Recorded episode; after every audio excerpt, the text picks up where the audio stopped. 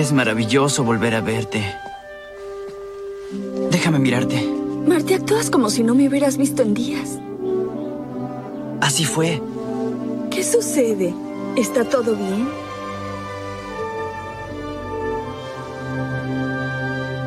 Claro que sí. Todo es perfecto.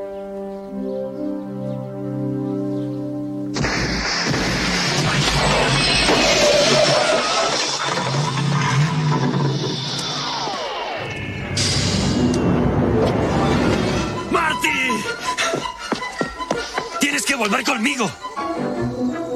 ¿A dónde? Esto es Coronavirus, breve podcast de la pandemia, especial de Navidad. Presentado por El Gato y la Caja y Posta. Hoy es miércoles 23 de diciembre, día 294 desde la llegada del SARS-CoV-2 a la República Argentina. Estoy en problemas. Me senté a escribir y me di cuenta de que ya conté mis historias de Navidad preferidas. ¿Se acuerdan? La historia de Kepler y el copo de nieve que le cayó en el saco y que gracias a eso le pudo hacer un regalo a su amigo. Regalo que sentó las bases de la cristalografía muchos años después. Pensé en hacerlo fácil y hablar de Newton, que como buenos nerds que somos, sabemos que nació un 25 de diciembre. Pero también hablamos de Newton, y hasta tuve que actuar que estaba en una montaña rusa. Fue un gran episodio ese. Así que para variar, no sé qué voy a contar. Pero bueno, por lo menos acá estamos, escuchándonos de nuevo, y eso es muy lindo. Vamos a ver, primero que nada, cómo viene el asunto de la pandemia. ¿Se siguen cuidando? ¿Siguen lavándose las manos y usando tapabocas? Espero que sí. Miren que si se portan mal, Papá Noel no trae regalos. Papá Noel no se va a morir. Desde la última vez que hablamos, se nos fue casi todo diciembre, y obvio, en ese tiempo pasó de todo. En Argentina la caída de contagios se mantuvo. De hecho, tuvimos 15 semanas consecutivas en las que los casos bajaron. Pero luego, esa tendencia cambió. En primer lugar, se empezó a observar, sobre todo en el AMBA, una estabilidad en el número de casos nuevos. Y luego un aumento no solo en los casos, sino en otros indicadores como son las llamadas a los números de consulta por coronavirus o como les conté en mi autoentrevista, el testeo de material genético del virus en aguas residuales. Me voy a tomar un mate. Este aumento de casos por ahora es leve, pero viendo lo que pasó en otros países, e incluso de nuestra región, sabemos que los segundos rebrotes pueden ser aún más fuertes y la situación preocupa. Además, vienen las fiestas en las que nos encanta juntarnos y por eso son fundamentales los consejos que te va a dar Val en un ratito. ¿Y las vacunas? Bueno, increíblemente en el mundo ya empezamos a vacunar. Es un virus que hace un año ni conocíamos y ya estamos vacunando. Eso es espectacular. Algunos países, como Estados Unidos, Canadá e Inglaterra, aprobaron la vacuna de Pfizer, que es solo un cachito de información genética y requiere mucho frío para su almacenamiento. También en Estados Unidos se acaba de aprobar la vacuna de Moderna, que tiene una tecnología similar. En Rusia se está vacunando con Sputnik B, compuesta con virus que no causan enfermedad y están modificados genéticamente para producir la famosa proteína Spike, tecnología similar a la que usa la vacuna de Oxford, una de las chinas y la de Johnson Johnson. Hasta ahora mostraron ser mucho más eficaces de lo que esperábamos, y salvo algunos episodios de alergia que se están estudiando, no trajeron problemas. Seguramente en los próximos días se vayan publicando más resultados y las autoridades regulatorias de cada país irán aprobando las vacunas. Acá está estipulado que lleguen las primeras dosis de la vacuna Sputnik en los próximos días, y luego del análisis de nuestra autoridad regulatoria se aprobará para nuestra población.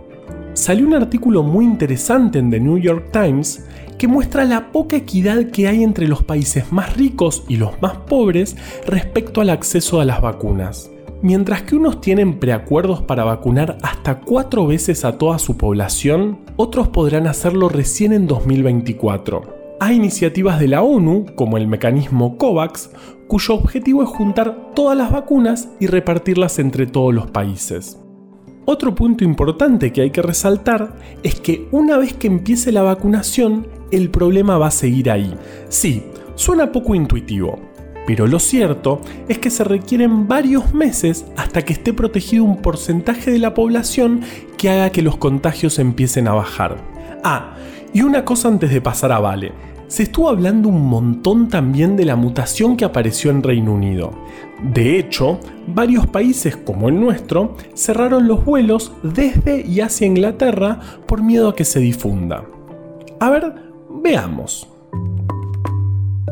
Se trata de mutaciones justamente en el gen Spike, la famosa proteína.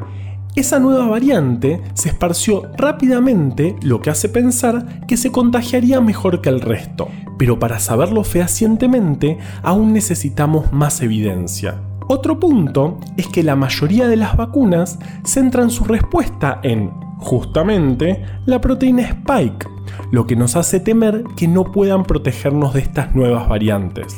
Igual, todas las vacunas apuntan a que se generen anticuerpos contra toda la proteína, por lo que una variación puntual no debería afectar la respuesta inmunológica. Así que, respecto a este tema, tenemos que seguir analizando con cuidado qué pasa, pero como siempre, sin desesperar. Ahora sí, menos mal, vamos con Vale. Estamos a nada de Navidad y Año Nuevo. Hable más fuerte que tengo una toalla. Ay, no modulé nada ahí. Estamos a nada de Navidad y Año Nuevo. Y esta situación merece, por supuesto, recomendaciones. Todos queremos estar con la gente que queremos, pero el coronavirus no dejó de andar por acá. Así que si te vas a juntar, seguí estos cuidados. 1. Usen mesas grandes para mantener la distancia social y si no, varias mesas. 2. Asegúrense de estar en un espacio bien ventilado, como en el patio, o si es adentro, con todas las ventanas abiertas. 3. Durante todo el tiempo, mantengan el tapabocas puesto y sáquenselo solamente para comer. Es importante que el barbijo esté puesto cuando uno habla. Ahí se aerosolizan más virus que respirando normalmente. 4. Mucho cuidado con el baño. Mantener muy bien la limpieza y no compartir la toalla. 5. No compartir vasos, cubiertos, ni platos, ni nada que se pueda llevar a la boca. 6. Aíslense los días previos. Lo seguro es que sean 15 días sin contacto con personas. 7. Serví las porciones individuales, para que no hayan 80 personas metiendo la mano adentro de la misma garrapiñada. 8. Y aunque sea muy difícil, y se lo juro que los entiendo, no coman helado del pote. Y pásenla bien, y tengan un hermoso año nuevo. Igual me quedé pensando en Newton. Malísimo cumplir en Navidad. Es obvio que no vas a tener regalo doble, encima en el momento del año que nadie tiene plata para comprarte nada. Seguro te terminan regalando la garrapiñada húmeda que le sobró de la caja navideña del trabajo. Pobre Newton, debe haber sido muy duro. Encima él ni siquiera podía armar el arbolito, porque Isaac murió en 1724, así que nunca supo lo que era un árbol de Navidad. Esa costumbre se esparció por Occidente recién a partir del siglo XIX. En Inglaterra, en particular, se popularizó luego de que Alberto, Buenas noches a todos, a todas. el marido de la reina Victoria, que era alemán y además primo de su esposa, pusiera uno en el castillo Windsor en la Navidad de 1841. Es que Alberto era alemán y en Alemania ya se estilaba el arbolito entre los nobles. Si bien a nosotros nos parece rarísimo poner un árbol de Navidad de verdad, en muchos países del mundo aún no se acostumbraron a los de plástico que los porteños compramos en Once, probablemente porque no tienen algo tan maravilloso como el barrio de Once para ir a comprar las pavaditas navideñas ellos usan unos árboles de verdad que se llaman abetos. El principal problema del uso de estos árboles naturales para Navidad es que los abetos pierden rápido las hojas y te llenan el living de agujitas verdes pinchudas, bastante molestas. Es por esto que el Christmas Tree Research Center en Canadá el único centro de investigación que estudia arbolitos de Navidad, decidió estudiar y tratar de solucionar este problema. Tampoco sé si tenía muchas otras cosas de las que ocuparse, digamos todo. En el momento en el que decidieron ponerse un centro de investigación sobre árboles de Navidad, medio que asumieron un compromiso. Pero por lo menos se lo tomaron en serio. A grandes rasgos, lo que hicieron fue tratar de entender qué genes son los responsables de la retención de las hojas y mediante cruzas lograron una variedad de abeto que retiene las hojas tres meses o más. Esto es bastante importante porque los arbolitos se suelen cortar en octubre y naturalmente las hojas no suelen durarles más de 8 semanas. Además, lograron que esta variedad tuviera olor a Navidad. Y esto no es menor, porque el olor a Navidad es algo que existe. Es justamente el olor de este tipo de árbol. Aunque en mi caso, el olor de la Navidad es el olor a pólvora de los petardos que tiraban mis primos en la vereda todos los años. Pero eso ya es algo del pasado, porque ahora saben que a algunas personas y a muchos perros el ruido de los fuegos artificiales les afecta mucho y no lo hacen más. Menos mal. Ustedes tampoco lo hagan.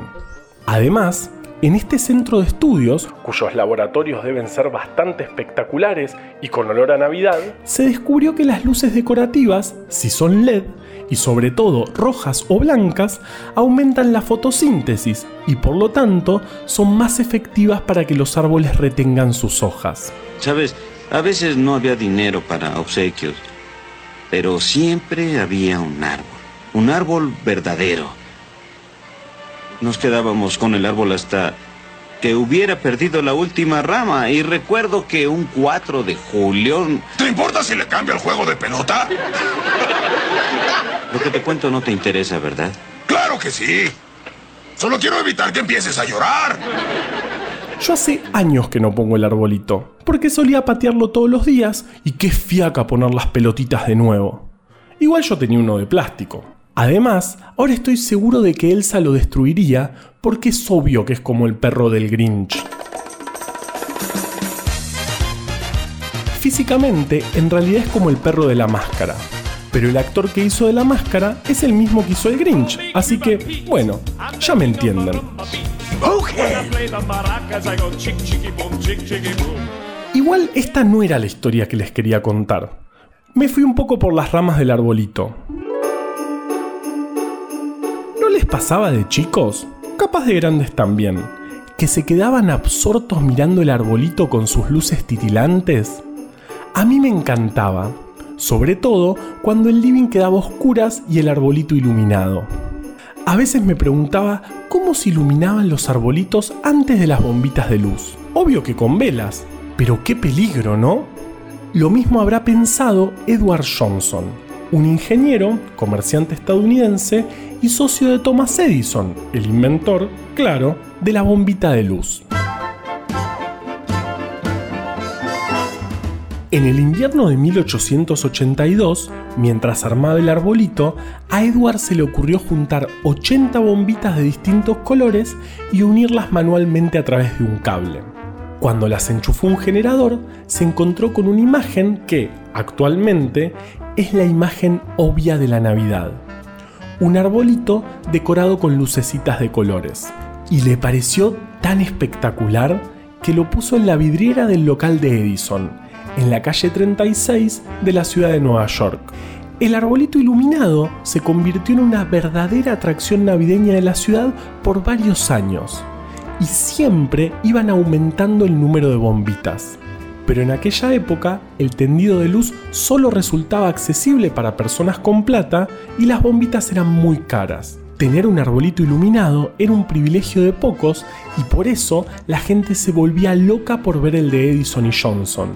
Esta es una lámpara de bulbo incandescente del tipo PL7D3MBJR, también llamada bombita incandescente de doble filamento tripolizado con doble aleación de pentotato de batatio.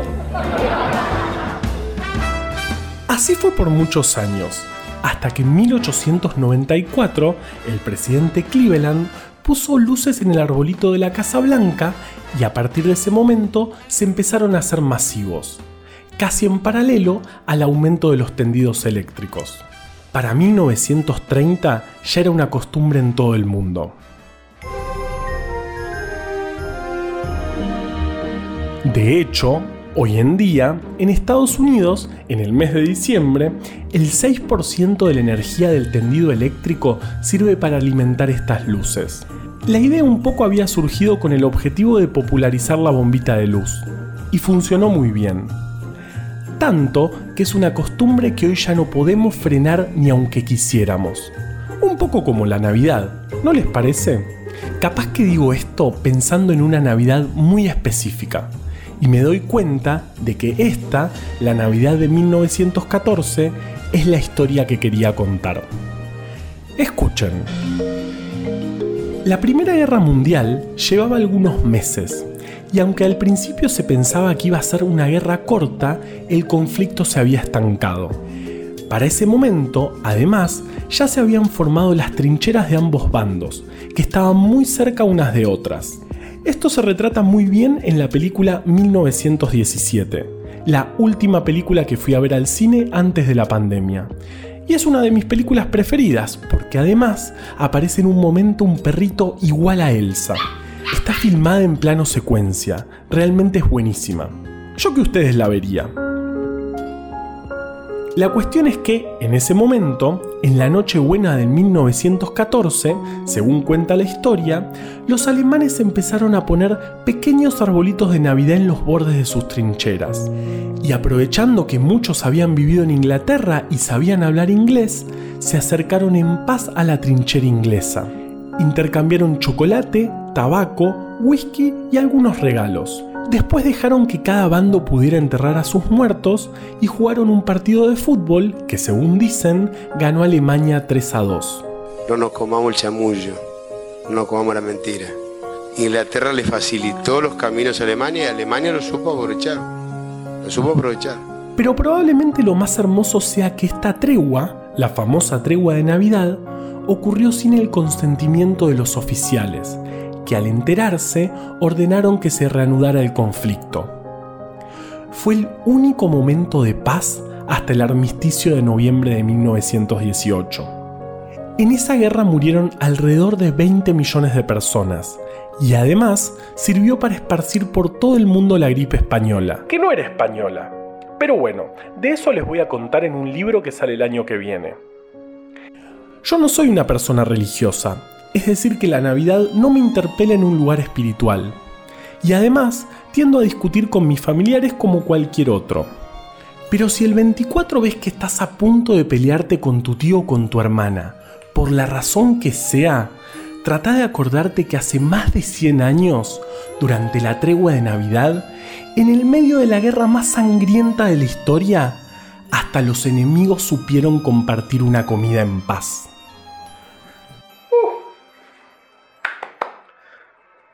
¿Escucharon todo bien? Listo, Krusty, cuando quieras. ¿eh? Coronavirus, breve podcast de la pandemia, especial de Navidad, fue una producción original del Gato y la Caja junto a Posta. Si vas a compartir un audio, que sea este. A la desinformación le tenemos que ganar en su cancha. Ayúdanos a que Breve Podcast llegue a todos lados. Este podcast lo hicimos gracias a bancantes. Ayúdanos a bancar estas iniciativas en elgatoylacaja.com barra bancar. Si querés leer más historias como estas, conseguí Breve Atlas Anecdótico de la Ciencia en elgatoylacaja.com barra tienda. Escucha todos los podcasts de Posta en posta.fm. También puedes encontrarlos en Spotify, Apple Podcast y tu app de podcast favorita. En la coordinación general de este podcast estuvo Nahuel Ugacio. Aconseja desde el armario Valeria Sanabria. Producción por posta Lucila Lopardo, Luciano Banchero y Diego del Agostino. En la edición, el número 1, Leo Fernández. La identidad visual del podcast es de Belén Kakefuku. Este episodio fue escrito por Juan Cruz Balián, Valeria Sanabria, Ezequiel Calvo, Florencia Fernández Chape y por mí. Yo soy Juan Manuel Carballeda y como la pandemia todavía no pasó, usa tapaboca, mantén la distancia y nos escuchamos muy pronto.